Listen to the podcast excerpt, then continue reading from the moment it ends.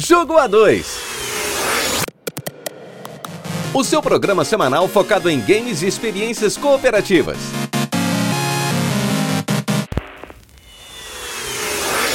O Jogo A2 é um programa totalmente independente que reflete apenas a opinião de quem o apresenta. O conteúdo é feito visando a informação e entretenimento e em momento algum tem o intuito de ofender ou chatear alguém. Se você gosta do que você ouve aqui, considere nos apoiar avaliando os nossos episódios no seu agregador de podcast favorito, ou então compartilhando esse episódio com seus amigos. Nossas redes sociais estão todas na descrição, assim como os demais links que podemos citar neste episódio. Então, sem mais delongas, vamos começar.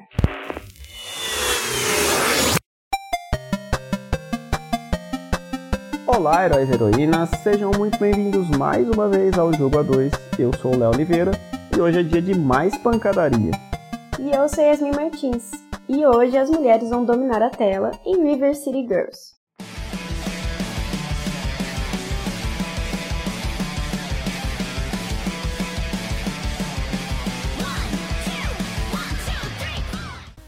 Foi lançado em 2019, desenvolvido pela WayForward e publicado pela Arc System. Lançou para PS4, Xbox, PC e Nintendo Switch. É isso aí, Reverse City Girls é um spin-off é, da série Kunio-kun, que é uma série bem famosa, principalmente no Japão. É, uma das maiores contribuições dela é que ela é reconhecida como o primeiro beat'em né, que a gente tem notícia, pelo menos foi a que definiu né, como um up deveria funcionar. Né? É, a série ela pertencia a Técnicos Japan Corp, né, que era a empresa que desenvolvia os jogos, né? E em 2015 a Arc System conseguiu os direitos de todas as IPs dessa empresa, né? Incluindo o Double Dragon também, né? E ela faliu em 1996 e, para ser sincero, eu não sei porque só em 2015 essas, essas propriedades intelectuais aí foram, foram passadas para outra empresa, né? Mas enfim, hoje em dia é Dark System. É, apesar de parecer, o City Girls na verdade não é o primeiro jogo onde as duas personagens aparecem, né?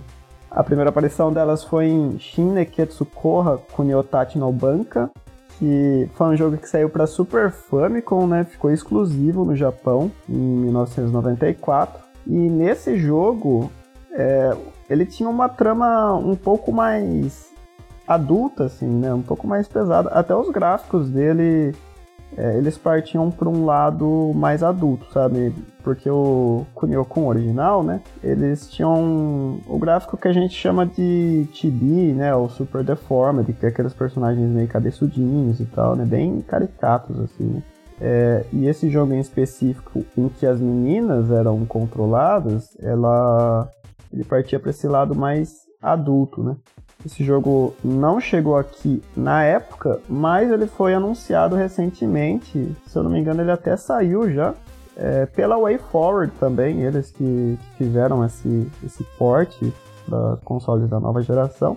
Então, se você se interessar pelo que a gente vai falar de River City Girls, acho que seria uma, uma boa você ver esse jogo de origem também, né? É uma coisa para ficar no radar. É, algumas curiosidades sobre o desenvolvimento é que um dos principais jogos que eles se basearam para desenvolver o River City Girls foi o Shantai, né, que é da própria Way Forward. É, no sentido de design dos personagens, assim, né? Nem tanto de, de estrutura de jogo, né? Agora que você falou, lembra mesmo. É, no, no sentido da animação, né, e tudo mais. Mas, como sempre, vamos falar da história, que a gente tem de história. Bom, em River City Girls a gente vai acompanhar a história de duas garotas, né, duas adolescentes, que é a Misako e a Kyoko. Elas estão na sala de detenção do de River City High, que é o colégio delas, até que uma delas recebe uma mensagem com uma foto do Kunio e do Rick, que são seus respectivos namorados. Eles aparentemente é, estão sendo sequestrados e por isso elas acabam surtando e deixando a detenção para trás. E acabam passando por toda a cidade, por toda a escola, para tentar desvendar, buscar respostas do que aconteceu com eles, se eles foram realmente sequestrados, que, quem que sequestrou, por quê.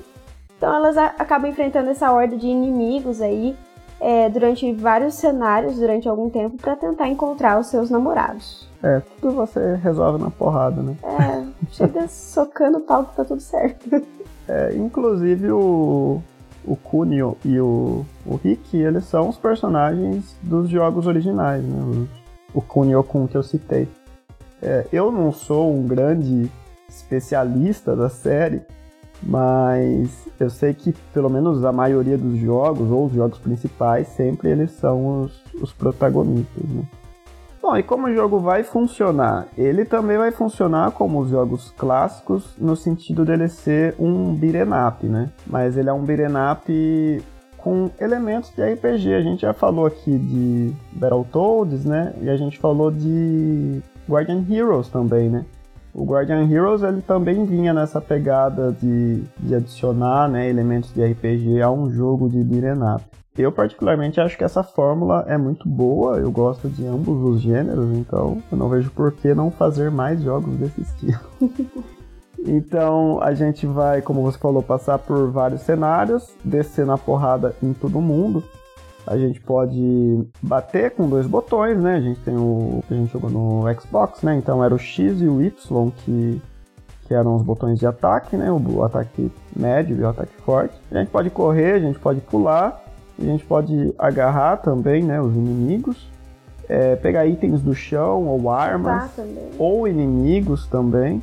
É, o chute é o outro botão de ataque. Ah, né? tá, Eu acho que é o ataque forte. Ah, destrói algumas coisas do cenário também.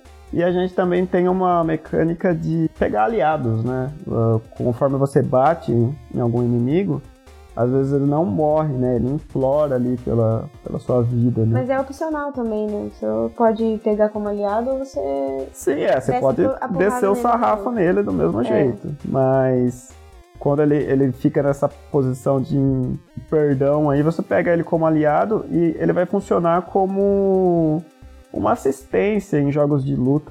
Se você tá ouvindo, você já jogou Marvel vs Capcom, por exemplo? Né? Ele tem aquele lance de você escolher dois personagens e um personagem de assistência. Você aperta um botão, esse personagem de assistência vem, dá um golpe e sai da tela, né? Aqui a gente vai ter a mesma, uhum. a mesma dinâmica, né? Esse aliado que a gente vai conseguir, ele vem, dá um golpe e sai da tela. Mas ele pode também levar dano, né? E, consequentemente, falecer. Para de bater. É. Mas é meio, parece meio um colecionável também, né? Porque você vai pegando esses, esses aliados, tem uma listinha de aliados que você conseguiu pegar ou não. Então.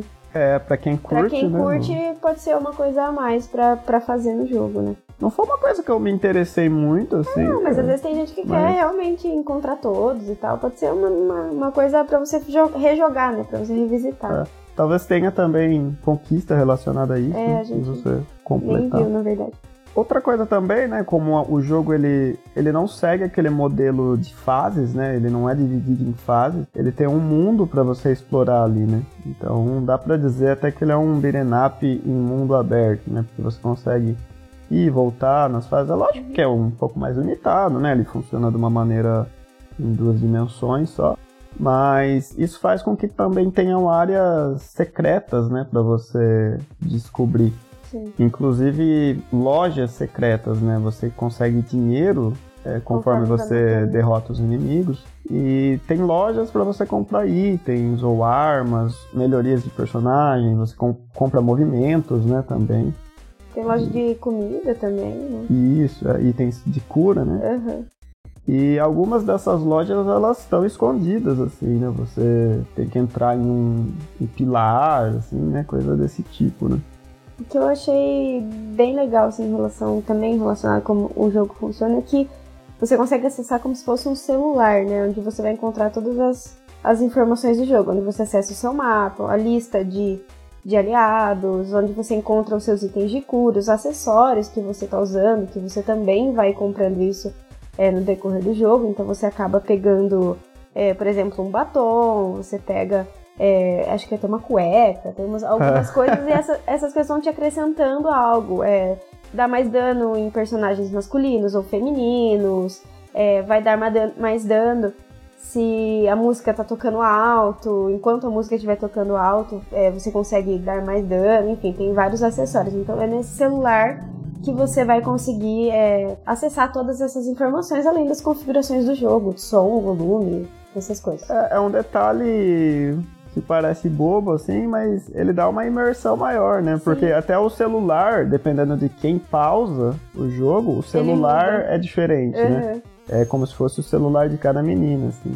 É, eu, eu achei bem legal isso também. É, outra coisa que me chamou bastante atenção também foram as animações, né?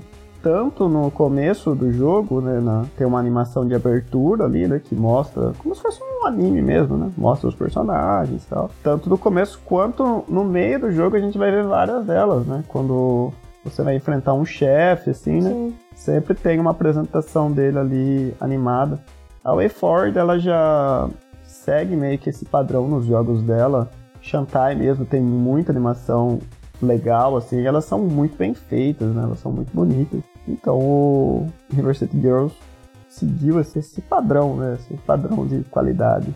É, e o que casa bem também é a voz dos personagens, né? Os diálogos, eles são é, dublados, né? Então, é, é muito legal porque casa muito. É, tem, a, como você escuta, né? Elas reclamando ou é, fazendo alguma piada, dando risada. E isso é muito legal porque torna mais imersivo também. Você você acaba é, ficando mais interessado na história dos personagens. Sim, e a dublagem, inclusive a, a dublagem em inglês, ela tá muito boa, né? Sim.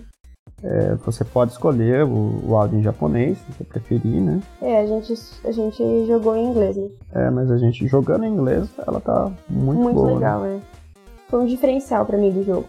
F falando nisso também, na questão de animação, de história, a gente tem várias referências também, né? No, no, episódio passado a gente falou de Guacamole e o River City Girls ele segue mais ou menos essa mesma pegada de ficar referenciando outros jogos, né? Alguns filmes e tal. Tem até um inimigo que, que é um encanador, assim, né? Igualzinho o Mario, chapeuzinho vermelho, assim, tudo mais. É, esse é outro aspecto que eu gosto bastante nos jogos. É, e voltando agora um pouco na gameplay, uma coisa que eu gostei bastante também são. É, eu sempre comento isso nos beat'em ups que, que a gente joga, né? Mas é a variedade de movimento que você tem com o personagem e a possibilidade de você usar né, esses, esses combos para não só para você derrotar os inimigos, mas para você também combinar com seu parceiro, né, o que uhum. você vai fazer, porque você pode pegar o inimigo e jogar, né, pra, pra ele. Pro outro. E o seu parceiro consegue pegar o inimigo no ar, ou continuar o combo dali, né, ou pisar, né, no... Uhum. Então, toda, todo o aspecto é, da pancadaria ali é muito bem feito, é muito divertido, né. E outra coisa interessante, já aproveitando falando do, do cenário, tudo, porque a gente passa por diversos lugares, começa na escola, então você tem um, um, tempo dentro da escola, então você passa por ginásio, pela cafeteria, pelo não sei o que, você passa por vários lugares até chegar na cidade, enfim, seguir seu caminho. Mas o que é legal é que cada lugar tem, tem o seu inimigo característico, né? Sim. Na escola você tem a líder de torcida, você tem o playboyzinho, os estudantes com, com uniforme, que são seus inimigos, né? A diretora, enfim, você tem, você tem todo um cenário e, e os inimigos também característicos. Eu achei isso muito interessante também. Sim, e é uma cidade inteira para você explorar, né? Sim. Então tem, tem essa possibilidade. E é, é, é e é legal também que você passa pela cafeteria, você vê estudante, você vê como se fosse, tipo, uma cidade realmente. E eles conseguiram colocar certinho os personagens em si junto numa coisa só. Além da música também, que tá fantástico. Já que você puxou a respeito da música, ela foi composta pela Megan McDuff. Eu, sinceramente, não conheço muito do trabalho dela, mas eu vi que ela trabalhou em várias séries e filmes, né? Não sei se é, literalmente como compositora, né? Porque às vezes ela tem um outro tipo de, de função ali. É, mas no, no caso do River City, ela foi ela foi compositora mesmo. E as músicas são muito boas, como você falou. Tanto as músicas na, no cenário, né, que são que fazem parte ali do, da ambientação, quanto algumas que são cantadas, né? Sim. Tem várias músicas de chefe ou alguma acho que no, na escola mesmo. Tem uma que é acontece ali um evento ali que ela já começa, né, uma música cantada. Isso dá uma, uma sensação muito boa, né? Você, parece que, que te, te anima mais. mais. é, te anima mais. Né? o sarrafo em todo mundo. É, é muito, realmente muito bom. Sobre pontos negativos, eu acho que uma das coisas que a gente não teve dificuldade, mas foi um pouquinho chato, assim, é a questão de ir de um cenário para outro, né? É porque o, o botão que você vai para outro cenário é o mesmo que você bate. Então, às vezes, no meio da ação, você acaba apertando ali alguma coisa, você tá batendo, né, no, no inimigo e você é, vai para outro tá cenário próximo da porta, acontece mesmo. É, eu não sei se tem como configurar isso, né? se você trocar o botão de ataque, é, continua o, esse outro botão para você transitar pelo cenário. não sei se dá para configurar isso. Se, se, der, a gente já pede a desculpa. Gente, a, a, gente aconselha a fazer, na verdade. É, a gente aconselha a fazer. a gente, a gente sofreu nessa parte. Mas foi um, um ponto negativo, assim, né? Acredito que dificuldade, você acha que. Alguns chefes, né? Alguns chefes, eu acho que principalmente a chefe da discoteca. Ah, é verdade, que ela tinha um, um tempo, tipo Guitar Hero, né? Vinha os, um choque elétrico, assim, né? No tempo que você tinha que ficar pulando. Realmente ela é um dos chefes mais difíceis, eu acho, né? Até mesmo que a, que a é, última, né? E por mais que seja, seja legal, tipo, a música, o, o ritmo e tal, mas é, tinha muita coisa e muito, muito padrão diferente, né? Cada hora é. ela, ela fazia uma coisa e nossa, eu sei que eu tomei muito dano nessa, nessa parte. É uma das últimas também, então provavelmente o grau de dificuldade tenha sido elevado justamente por isso, né? Mais pro final do jogo que você enfrenta ela. Mas eu lembro de sofrer bastante na discoteca ali pra, pra conseguir vencer a cantora. É, mas não foi uma dificuldade não, assim. Não, não foi impossível, não me fez é. desistir nem nada. A gente precisou rejogar algumas vezes, né? Umas duas, três vezes, até a gente meio que, que entender. Porque a gente passava um padrão dela, aí dela mudava para outra. Então a gente precisou, a gente acabou morrendo umas duas, três vezes para poder chegar até mais perto aí do, do final, pra gente ver o que mais ela fazia, né? Mas também não é nada que vá te impedir de jogar ou que você não, não vai. Sim, realmente é, não vai conseguir. Né? A curva de aprendizagem, ela, ela é bem bacana né, do jogo, né? Ela condiz assim com o tempo que você está jogando, né? Sim. Bom, mas já deu então para perceber que a gente curtiu bastante o jogo. Para mim, os pontos altos é, foram as músicas e a diversão que o jogo traz. Você não é, não é um jogo que apresenta tanta dificuldade, então você consegue fluir bem na história e seguindo tranquilamente. Então, fora o cenário, acho que eles conseguiram casar tudo muito bem. Cenário, música, os personagens, os inimigos também, a dificuldade. Então, assim, eu acho que é um jogo que é muito legal você curtir é, em mais de uma pessoa. É, sozinho também tem a sua graça, mas a gente sempre incentiva que as pessoas joguem é, no co-op, né? Com então, seus parceiros isso. e parceiros. Então, essa com certeza é uma, uma boa indicação para quem, pra quem gosta de up. É, eu também eu recomendo, eu acho que é um, um jogo essencial para quem curte beat'em up, desses beat'em modernos que saíram, foi um dos que mais me chamou a atenção. Eu não consigo comparar ele com o produto de origem porque eu nem me lembro se eu joguei algum Kunio-kun mesmo, é, do começo ao fim, mas ele como produto isolado é um, um baita jogo legal, vale super a pena, você vai é, ter pancadaria, exploração, bastante segredo, né, para você descobrir durante o jogo. Pra quem é fã também de colecionável, ele tem alguns suas, suas tem status, tem os personagens que você precisa é, perdoar aí, então é, é uma. Sim, você perde ou ganha pelo menos umas 15 horas aí jogando né, o, o jogo para você atingir o 100%. Eu acho que a gente terminou em umas 9 horas, né? Ele é um pouco mais longo do que o, os up comuns, né? Vamos dizer Sim. assim, né? os, os padrões mas ele consegue balancear muito bem isso, né? Em ele momento não deixa nenhum, ficar enjoativo. É, em momento nenhum você vai ficar entediado. Entediado de jogar, exatamente. É, então vale a pena conhecer. Lembrando que a sequência já foi anunciada, tá para sair no verão de 2022. caso você não conheça, fica a indicação do primeiro jogo. Dá tempo de jogar antes de sair o segundo.